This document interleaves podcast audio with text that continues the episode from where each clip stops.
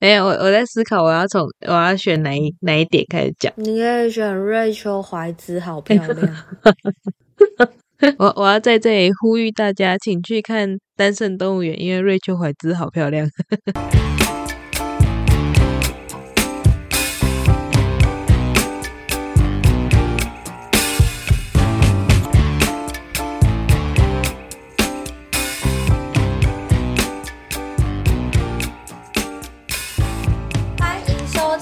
一杯咖蹦脆我是涵涵我。是雨宁，我是环环，今天的主题是动物，那我们要借由两部电影，就是《单身动物园》还有《大象席地而坐》这两部电影来讨论动物这个主题。如果有兴趣的人，就可以继续听下去。我先介绍一下这两部电影的大纲。那首先先介绍《大象席地而坐》这部电影。这部电影的故事背景发生在中国河北的一个小镇里面，在这个小镇里面有几个人物，他们是在他们的生活中发生了一些不如意的状况，有因为帮好兄弟出气，造成同学受伤，要遇上大麻烦的学生尾部，还有就是另外一个角色是一个地方小混混于帅，那他在被他的前女友拒绝复合之后，跑去朋友家跟朋友的妻子偷情，然后被朋友发现之后，朋友愤而自杀，造成了他的心理的一些谴责。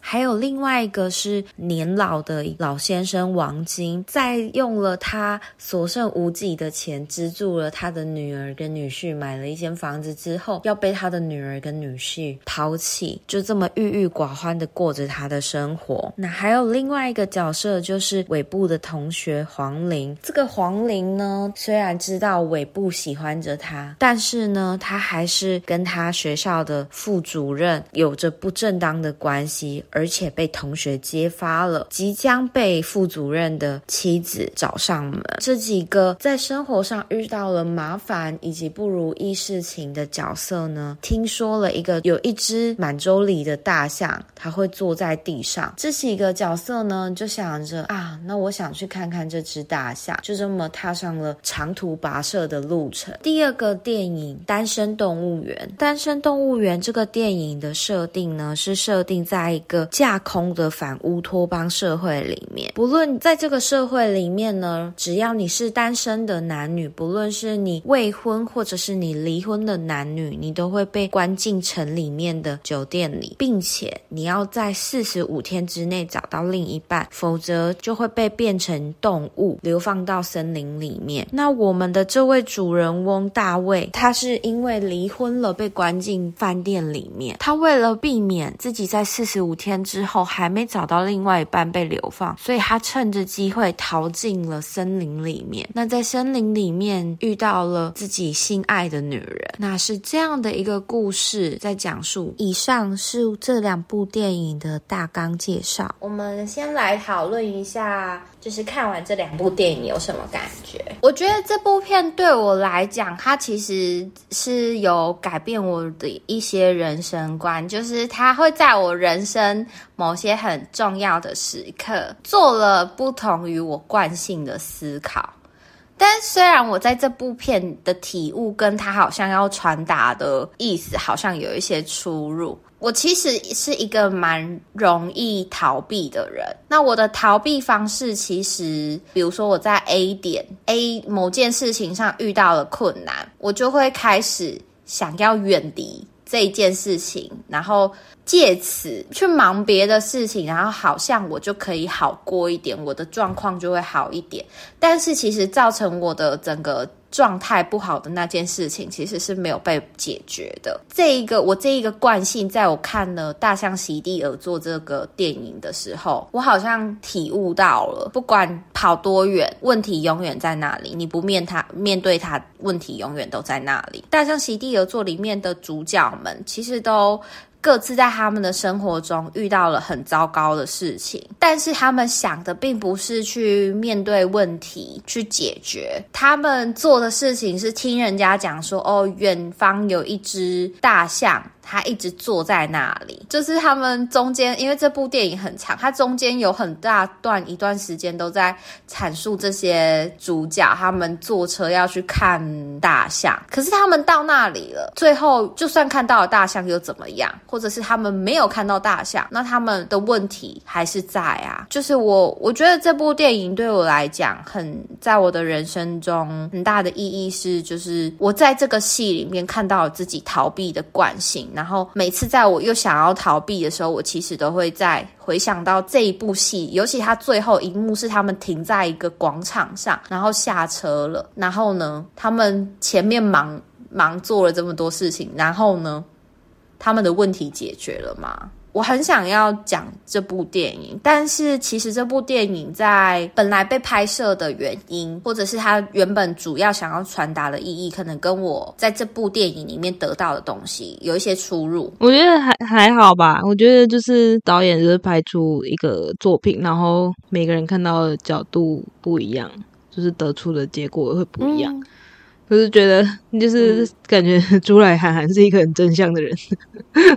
因为我我自己看为什么？因为我自己看《大象席地而坐》的时候，我是觉得这是一部很丧丧气的丧，就是这是部很丧的电影，就是看的心情会很糟，就是没有办法，我没有办法往那种问题就是还在那里，然后大家应该不是要去逃避，而是应该要去解决的那种方向去想。我觉得他给我的感觉就是问题永远没办法解决。嗯嗯，确确实啦，这部电影我自己在看的时候，其实那个过程中有很深的无力感。比如说，像那个里面有一个年纪比较大的那个北北的角色，他就是被他的。儿子媳妇赶来赶去，然后最后他很心爱的狗，就是可能对他而言是他在晚年的时候，在他现在生活状态里唯一一个心灵依靠的家人。那一只小狗最后也被咬死了，这样。嗯，或者是嗯，像男主角彭昱畅的那个角色，尾部的他就是就是他的生活在这个里面去看到他的家庭，他的父亲，他的家庭关系是很糟糕的，然后他可。可能想要去找他的奶奶，他的奶奶好像也过世了。然后他到学校，然后也是就是跟学生呃跟同学就是发生了一些事情，然后他把同学弄受伤了，这样。然后他最后就是到底要去哪里？就是这中间都有很多你会越看越沮丧的部分。就是大象席地而坐里面有不同年龄的主角们嘛，就是有有少年的，然后有中年的，有老年的。然后我在看的时候也会觉得。哇，这不就是少年的我、中年的我跟老年的我吗？的这种，对，也是一个事情，是永远没有办法被解决的撞墙感。所以你现在会有这种感觉吗？那个无力感，怎么没有没有找不到一个突破口挣脱那个生活的无力感是吗？嗯，就一方面觉得啊。生活中怎么那么多王八蛋？然后一方面也觉得啊，我也是别人生命里的王八蛋的那种啊，居然有这么深的体悟。看的时候会这样想啊，尤其是对那个于晨，我看于晨的的投射最多。居然？对啊，就是因为我觉得于晨讲过的台词，我一定有讲过。例如那种怪别人的。都是谁的错的那一种，就是他不是会说什么什么人都没有舒服过之类的这种话，谁舒服了，大家都不舒服的这种话。哇，还有逃避啊，他也是里面事件逃避的非常勤快的人。那我我在看这一出的时候，没有什么，没有任何一个有代入的感觉。老实说，我就是觉得就是国情不同，就是我没有我没有办法。理解就是这整个社会就是嗯，就是大家都是弱势，然后就是互相相残的那种感觉。我觉得可能也有可能是我生活环境相对来说算还不错，嗯，对啊，所以我我在看的时候真觉得看的好痛苦。我我我我哦，你你讲出一个对我看这部戏，其实我看这部戏，虽然它给我很大的影响，然后我会一直回味，可是我一直不敢回去看这部戏的原因，不是因为它的时长，而是你讲的那个，就是大家都是弱势，但是却弱势相残这件事情，很可怕、因为就是像是那个那意大利的新写实主义的电影，他们都是走向那种那些小朋友去偷窃啊，或是比较弱势百姓的生活啊。我觉得那种电影，它是通常都会带出比较深刻的寓意，或是让人醒思自己的自己的人生过程有没有做过什么坏事之类。但是我觉得这类的电影带给我的感觉，通常都只有痛苦而已。我反而很难在这这类型的电影里面得到太多什么。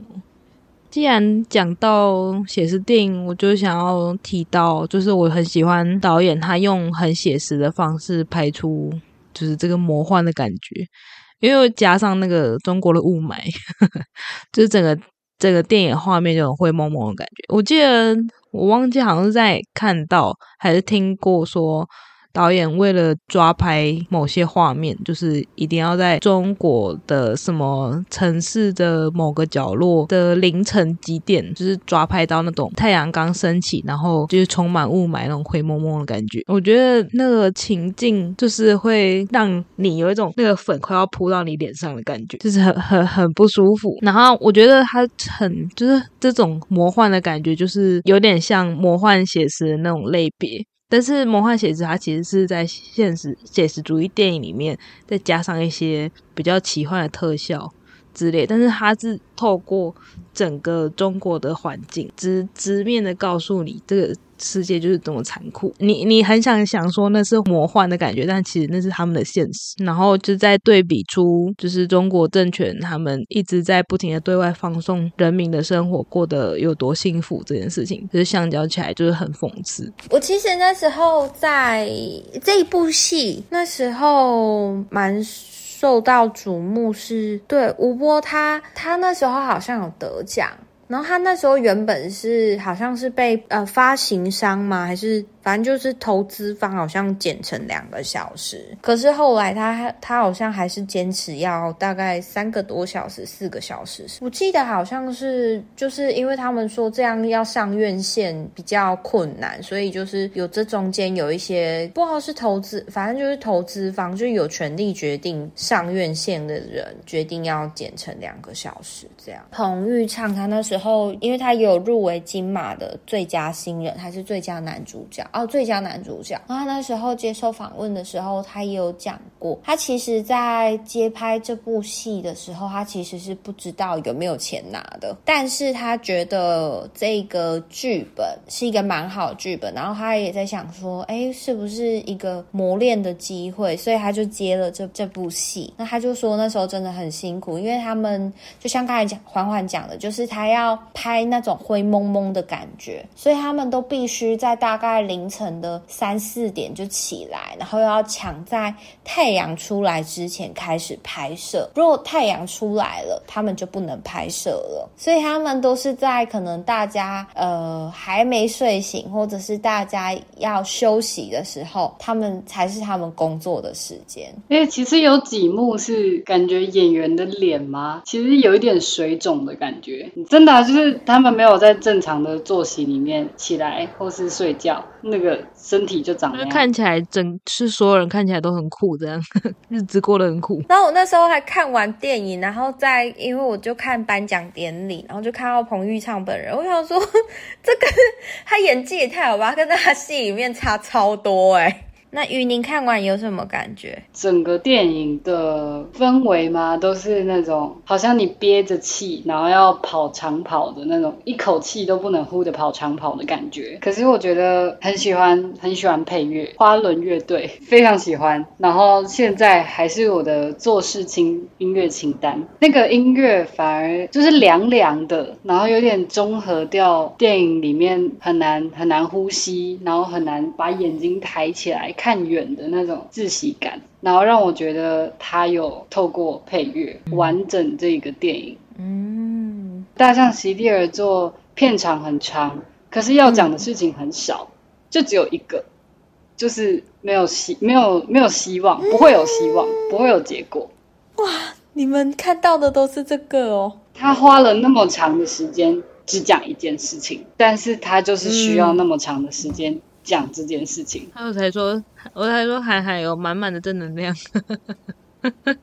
对啊，就觉得哎，怎么会看完之后，然后还推荐给大家？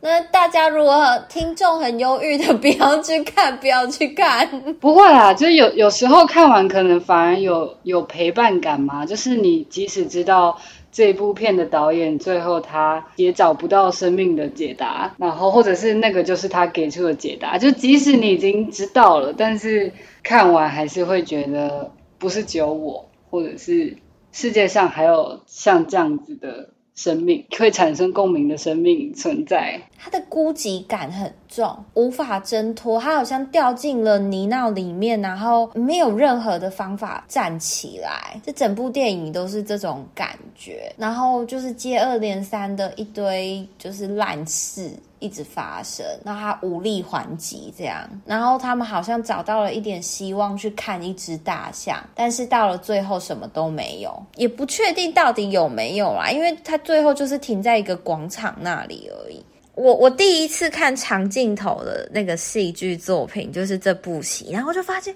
哇，长镜头好迷人哦，它有一种莫名其妙的好看感，就很像你在看一只宠物睡觉时候，或者是你在看一个 baby 睡觉时候，它明明没有在做什么，或者是它就是一直很规律维持一个有一种平凡。的一种，但是你就会一直很着迷的看它，然后你就会觉得很有趣。云婷知道我在讲什么吗？我我不知道，我我知道宠物睡觉很好看，可是我没有觉得长镜头很好看。真的哦，真的哦，所以你看这部戏有一直快转吗？没有快转，当然不会快转啊，因为快转就没有体会到那个痛苦啊，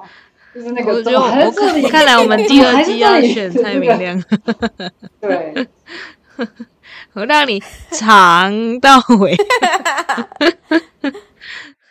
我觉得大象席第二座其实还好诶，我觉得相相对来说啦，我觉得大象席第二座它的长镜头其实不会让人看得很烦躁。我觉得它是取代一个很很适中的程度。我觉得它长的是它整个片长太长。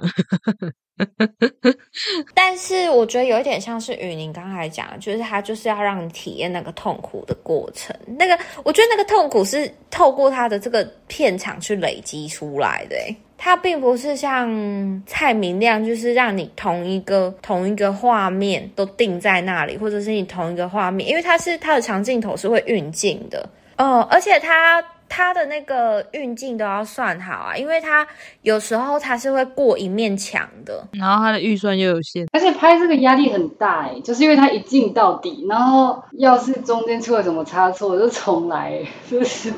可以压力超大。光光用想要拍这部片就觉得头发要掉光。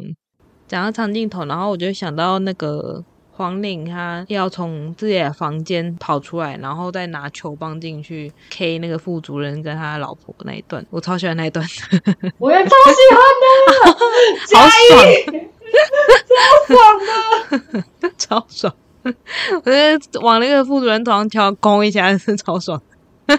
他好像算是这一部片里面唯一一个，好像真的有做了对于这个这么糟糕的世界有一个反击的唯一一一件事嘛？可以这样讲吗？我觉得黄玲他就是一个一直处在一种暴躁状态的一个人，就是他对他妈妈很暴躁，然后对他的朋友很暴躁，然 后对对老师很暴躁，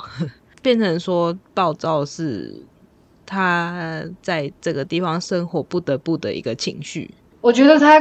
他敲那一下真的很精彩，就是因为 他也不是已经人已经疯掉了，然后开始暴打，开始反扑，就是他不是那种，他是像我离开家要锁门这种理所当然的事情的感觉。而且他敲的那一下，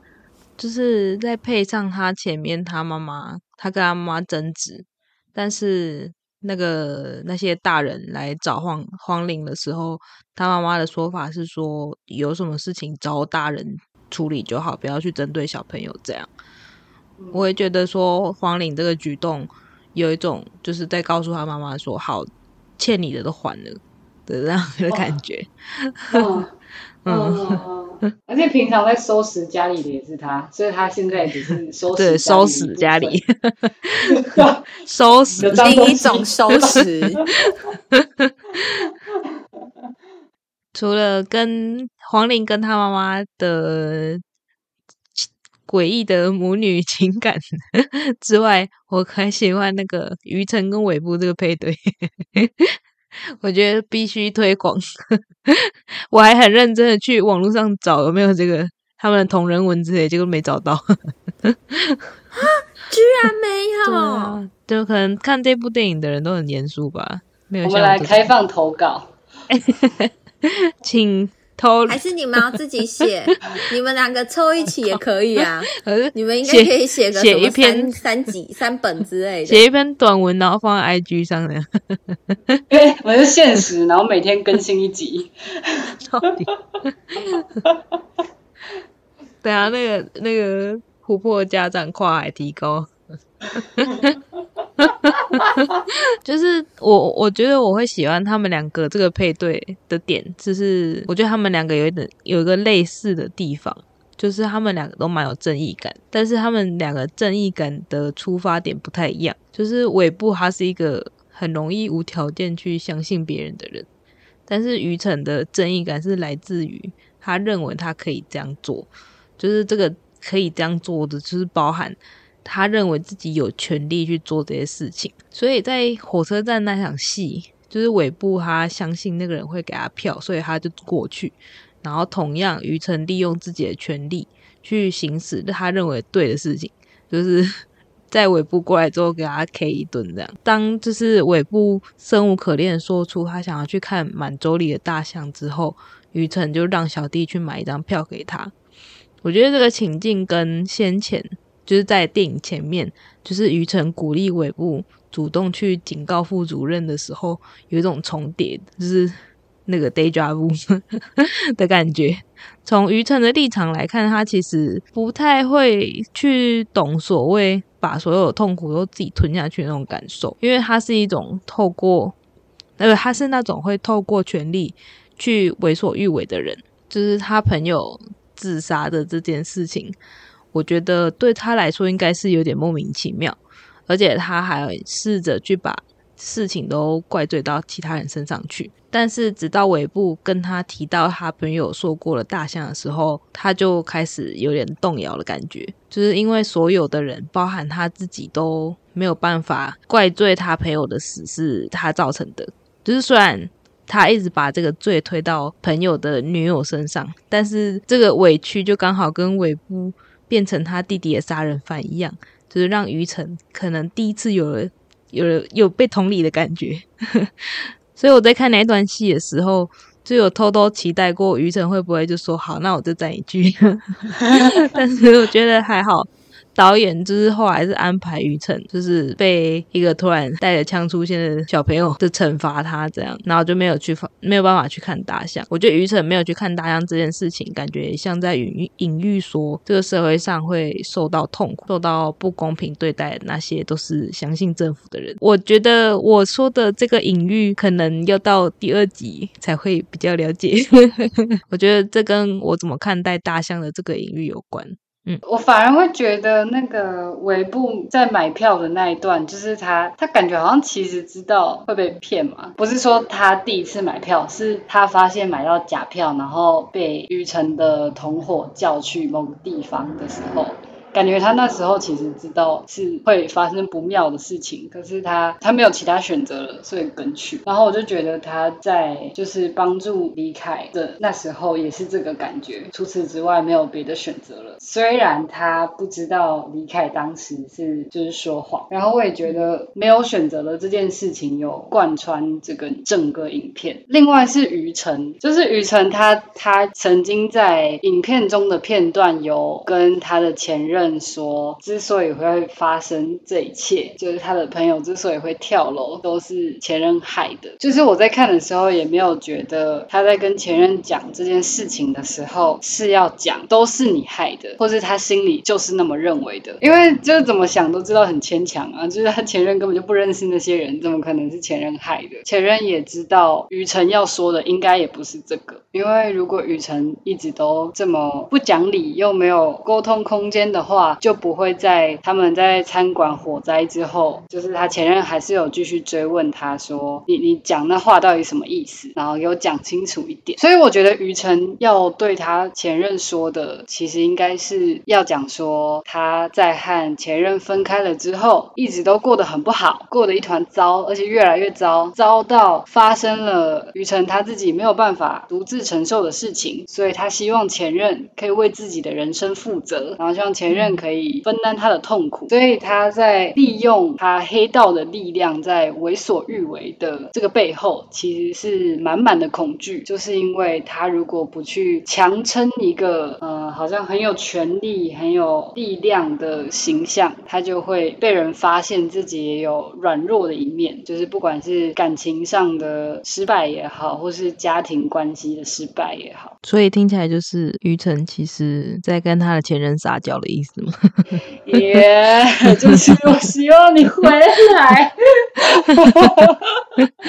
嗯，他在那边讲说都是你害的，然后对方就会，他就希望对方因为他的话，然后再不要离开的这种。没办法，谁叫你不讲清楚，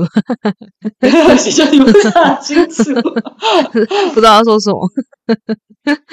我每每次戏剧戏剧都很很常出现这种不讲不把话说清楚，然后就是大家各自充满误会。的那种片段，但我讲的那个也只是我看我的看法嘛，因为我说我对于晨这个角色最投入最多，所以我也就自我解释最多。因为我对这个角色其实就是觉得他就是这个为所欲为，然后没有办法抛开他的家人的一个臭巨婴。嗯嗯，很贴切，巨婴很贴切。我其实没有没有没有想过这部戏这么苦痛苦，被你们讲完。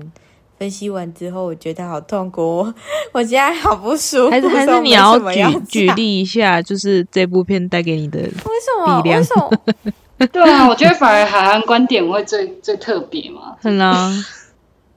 就是会看得到很多角色，其实他们就是像你们刚才讲愚蠢，其实你们就会说，哎，他好像是一个。对于家人有一些放不下，然后又就是又很会怪罪别人的巨婴，然后我觉得我不知道啊，我有时候看到他们对面对一些事情的时候，我会觉得我不会这样做，我就会看得到他们可以脱困的那个方法，就是我没有那么深刻的痛苦在看到这部戏上面，但我我知道那个世界很糟，然后看完这部电影我也是很沉重，可是对我来讲那个就是。那个就是电影里面，或者是也应该说它很写实，它确实很写实啊。很多人的世界里面，生活周遭很多这种人，我不知道，我觉得反而他对我来讲更像是一个让我能够观察的一个实境的一个样貌，然后我看得到他脱困的地方，可以脱困。那感觉你看《单身动物园》也是一样的感觉吗？就是比较像是一则寓言，而不是生活的写照。对我来讲，《单身动物园》。它其实是这个社会，它会有一些就是对于单身者的歧视。你好像单身，你好像犯了什么罪一样，这样，或者你没有结婚，你好像犯了什么罪一样。我觉得那个在现实社会上，就像大家过年不是最怕被问吗？你什么时候结婚？这是这个社会，其实它对于单身者不是相对的不是那么友善，或者。换个方向讲，他对于结婚的人或者是呃有伴侣的人，他是比较友善的。你可能比如说，嗯，你去餐厅，他们也会比较喜欢是双人的进来啊。他可能会有一些，就是情人节套餐这种东西是可以提高他们的一些经济效益。这个社会会用一个刻板的印象，你不是 A，你就是 B，你没有中间。我觉得这个在社会上也是很现实，社会里面也是很写实的。对我看这部戏看完，我其实超不舒服，我从一开从头到尾都超不舒服。我觉得比大象席地而坐还要不舒服，太怪异了。对，第一它太怪异，但是你知道它最不舒服的地方是你意识得到这个在现实社会中离我很近，但是就像可能刚才缓缓讲的，就是可能我的生活里面没有这么这么的，我没有。这么的糟糕，所以我在看大象席地而坐的时候，它是离我比较远一点的生活模式，就是弱者欺负弱者，那个是离我比较远一点的生活模式。在看单身动物园的时候，那个离我好近哦，然后又是这么的荒谬，所以我就很不舒服。它里面还有一个，就是他们不是有那个单身者在丛林里面有自己的组织吗？我相信他当初会逃到那个地方，他可能就是为了反对这个这个社。会，他主要对于单身者的歧视，但是到最后，反而他在那个组织成为头头的时候，他是哦，你们在一起，你们有罪，甚至他可以，他好像权力大到他可以决定一个人的生命是怎么样，他甚至把那个女主角的眼睛弄瞎了。其实，在我们的现实社会中，也很常看到有些人他的出发点，他可能是为了反对某一个不太 OK 的一个社会现象嘛，或者是他可能是为了。协助弱势，然后他可能聚集起来的一个团体。那但是那个当这个团体壮大的时候，那个发起人他却变掉了，甚至他拿到了权力之后，他做出了跟他当初反对的那个团团体相同的事情。其实这个在现实社会中也是很常见到的。我其实看《单身动物园》，我是更不舒服的，感觉离得更近了。我觉得那个不舒服跟那个离得远近是来自于我的我的生命经验，我的生活经验。这一部就是就是就是很喜欢《单身动物园》里面那种恶趣味的地方，像是那个电音舞会，每个人都不能太接近，然后不然就会被怀疑，所以他们都自己戴耳机自己跳舞，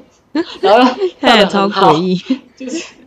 堪称喜欢的场景第一名，然后还有一幕是单身派的四个人去拜访领导者的爸妈家，然后因为他们就到了那个外面成双成对的世界嘛，所以他们就要假装是夫妻，不然就会被警察抓起来。那个领导者的爸妈在弹吉他的时候，大卫和近视女就利用他们伪装的身份开始疯狂亲热，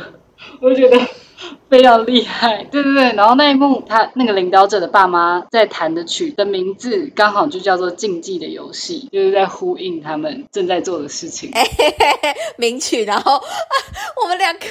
我跟环环两个目不识丁。我看完《单身动物园》，我不舒服了好几餐，我的胃，我的胃感觉都揪在一起了。真的假的？这么不舒服？其实真的很不舒服，而且我就是这一部电影，我没有办法吃饭看。虽然说大象席地而坐也没有办法。你们对于《单身动物园》还有什么印象深刻的地方？没有，我我在思考，我要从我要选哪一哪一点开始讲。你可以选瑞秋怀兹，好漂亮。我我要在这里呼吁大家，请去看《单身动物园》，因为瑞秋怀兹好漂亮。瑞秋怀 兹是哪一个角色？就近视女啊。哦，而且他那时候男主角说他要变龙虾的时候，我第一个想法是：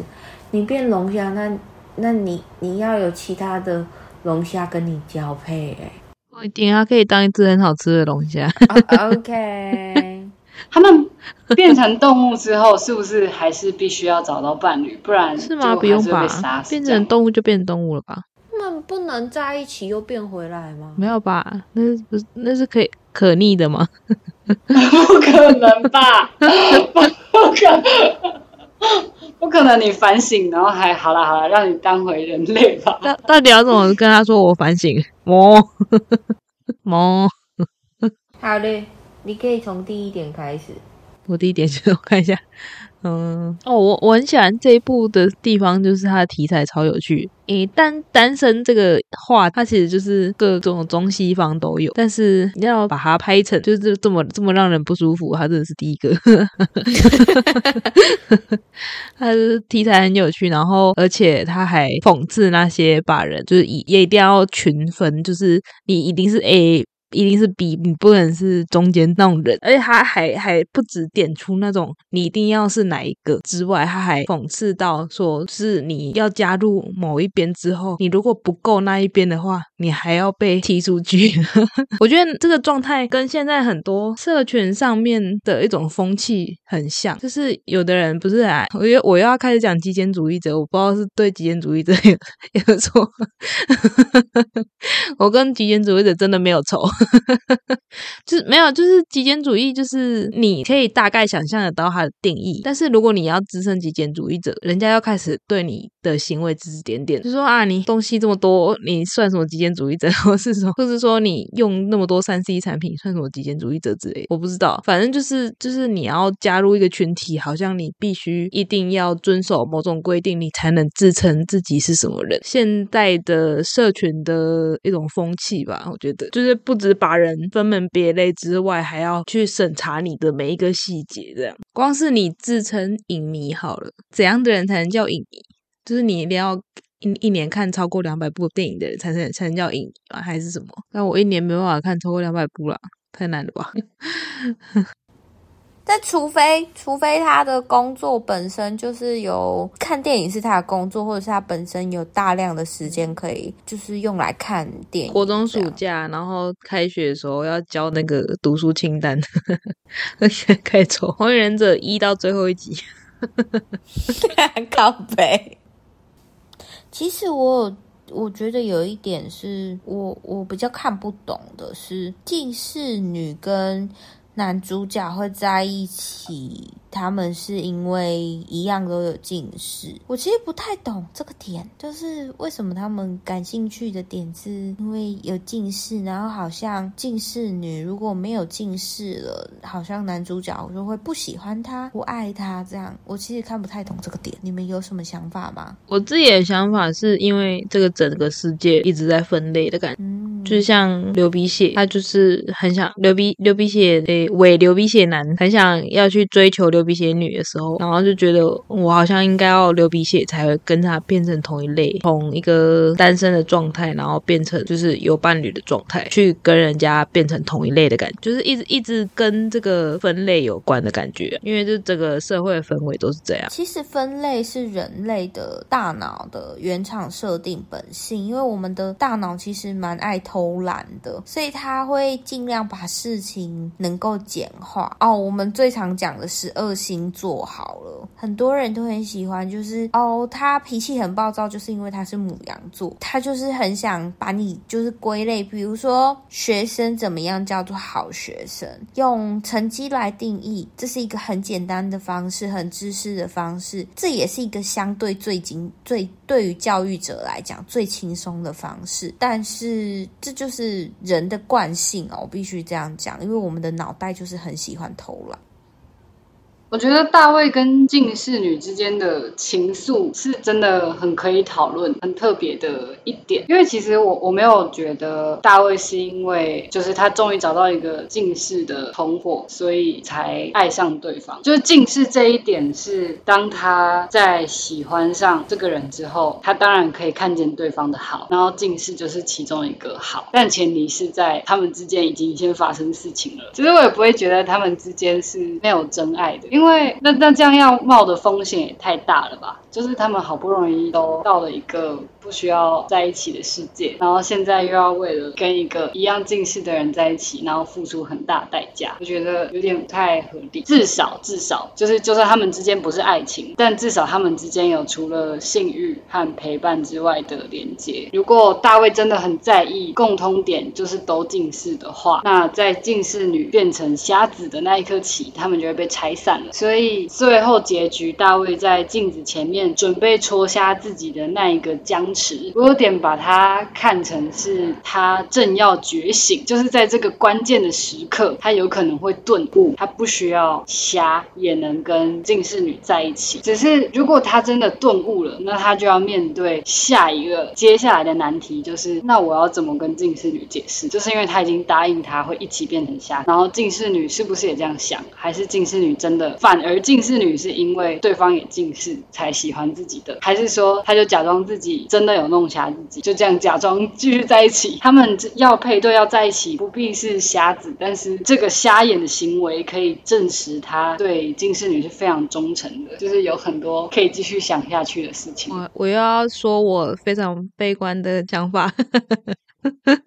我我自己看的感觉啊，我是觉得说他可能，因为他跟他的前妻的分开，其实也是他他们两个发现自己彼此不是同一个类的的人的那种感觉。我在想，他是不是会觉得说，如果我这次没有跟着变成瞎子的话，这个女生是不是又要离开我？这样，这是我第一个想法。但是我第二个想法是说，因为他在镜子前面僵持不下，但是我们也没看到他是不是真的有刺下去，然后我们也没看到他是不是有回到座位上，会不会？他其实根本就放弃刺下去，然后就离开那个女生了。对啊。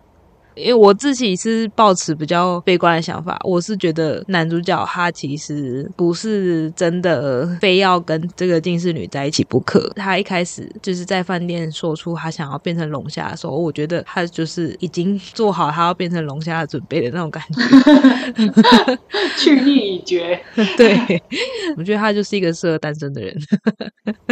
我就觉得他们他们两个很像那种第一次发现这种感情的那种感觉，很像。小孩谈的感情，就是你很难说小时候喜欢的人到底是不是真爱，就是你愿不愿意去花时间跟这个人磨合，这样。嗯，对，那但是那是很后来的事情，他们还停留在那个第一次发现这种感情的状态。但我觉得男主角他如果最后真的是选择要继续去当龙虾的话，我觉得这个也不算。以我们站在电影外面的角度来看，其实这也不算是比较悲观的想法，至少他。比较清楚知道自己是适合怎样的身份的，而且片名叫龙虾，我觉得他应该是边去变龙虾，必须是龙虾，我不知道，就是那个近视女坐在那边一直等不到男主角，然后结果上菜是一盘龙虾，龙虾，这个这个转化速度也太快，近视女这个龙虾好吃，啊，从刚变动物就变食物，也太衰吧。太衰了吧！一条龙，一条龙服那这样近视女就单身了，然后她就也要变变成动物，那她就可以变龙虾，他们可以再再尝试看看。好的，那我们的上集的讨论就先到这边，然后接下来会有下集的，就是我们的呃主题分析。我们这一集的主题是。动物，这个就留到下集再讨论喽。如果对于主题分析有兴趣的听众们，欢迎收听我们的下集。大家拜拜，拜拜，拜拜。